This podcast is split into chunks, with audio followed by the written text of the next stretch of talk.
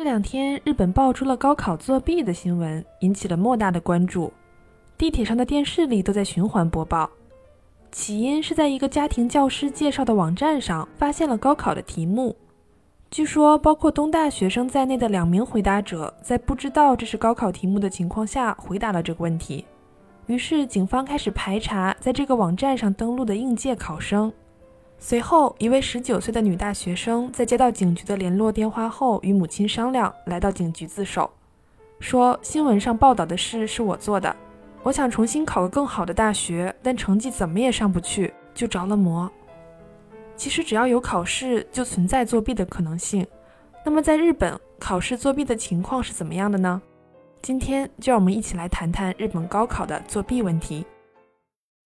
嗨，大家好，这里是旅日，我是 Tina。我是看到有人作弊，自己都会跟着紧张的 Tina。其实这已经不是第一个利用手机作弊的考生了。二零一六年就出现了第一例利用手机在高考校内考中进行作弊的事件。当时京都大学的新闻记者在网络上检索，发现自家大学的校内考题目被发布在了雅虎智慧带上。这个网站与我们的百度知道类似。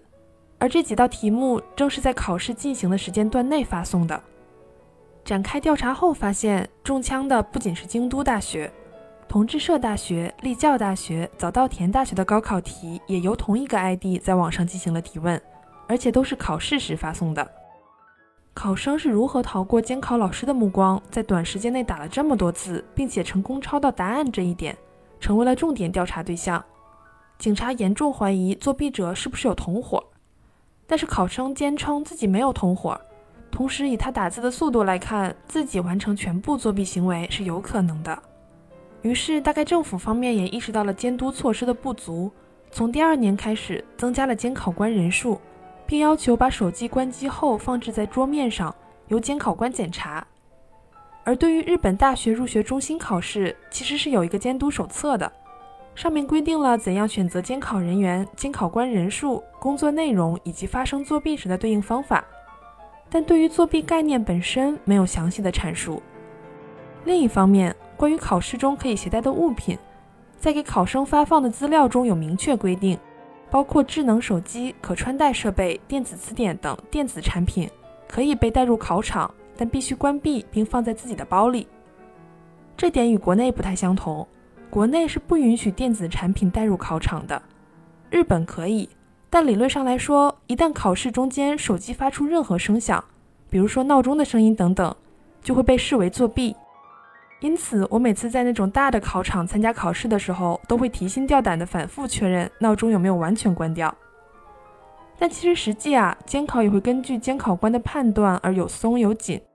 比如说，我当年参加留学生考试的时候。明显听到周围的考生中有人的手机发出了闹钟的声音，虽然声音不大，但是这个时候没有人敢检查是不是自己的手机啊，所以大家都如坐针毡，一动不动。我觉得监考老师多半是听到了的，但是这个行为意图本身不在作弊，所以可能睁一只眼闭一只眼就过去了。但我其实不太能理解，为什么不像中国一样，干脆屏蔽信号，禁止所有电子产品带入考场呢？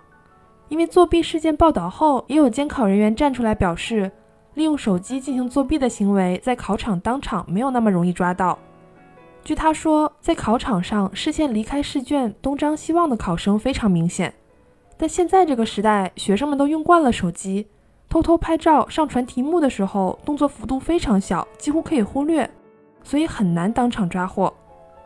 只要有考试，就有人想作弊，这是人性。在二零一六年的时候，作弊事件发生后，当时的东京都知事石原慎太郎就说过，不管是入学考试或者在大学和高中里，作弊这种现象从以前开始就有了，大家都是千辛万苦的去作弊嘛。所以说，用携带的工具，第一次在日本的高考里使用手机作弊，不是挺值得钦佩的吗？从某种意义上来说，这个学生的脑袋还挺聪明的，被骗了的学校才是笨蛋呢。就是说，根据科技发展，及时提高监管手段才是最重要的。一方面，监管手段比较落后；另一方面，处罚措施也没有非常严格。作弊被发现的后果，仅仅是当年的成绩全部取消，第二年的考试资格并不受影响。虽说可能面临违纪业务妨碍罪的指控，就是利用他人的信息差或者错误进行虚假的委托而妨碍公务的罪名，但是从之前的案例来看，再加上这个大学生是主动自首，很可能逃脱指控。其实想想看，被抓到的作弊考生都是非常耿直的，直接在网上提问，留下了证据。如果作弊手段进一步进化，单单靠监考老师的存在，根本没有办法阻挡作弊的行为啊！所以日本目前的监考措施可以说是相当落后了。好的，感谢大家收听《旅日东京日记》，我是缇娜。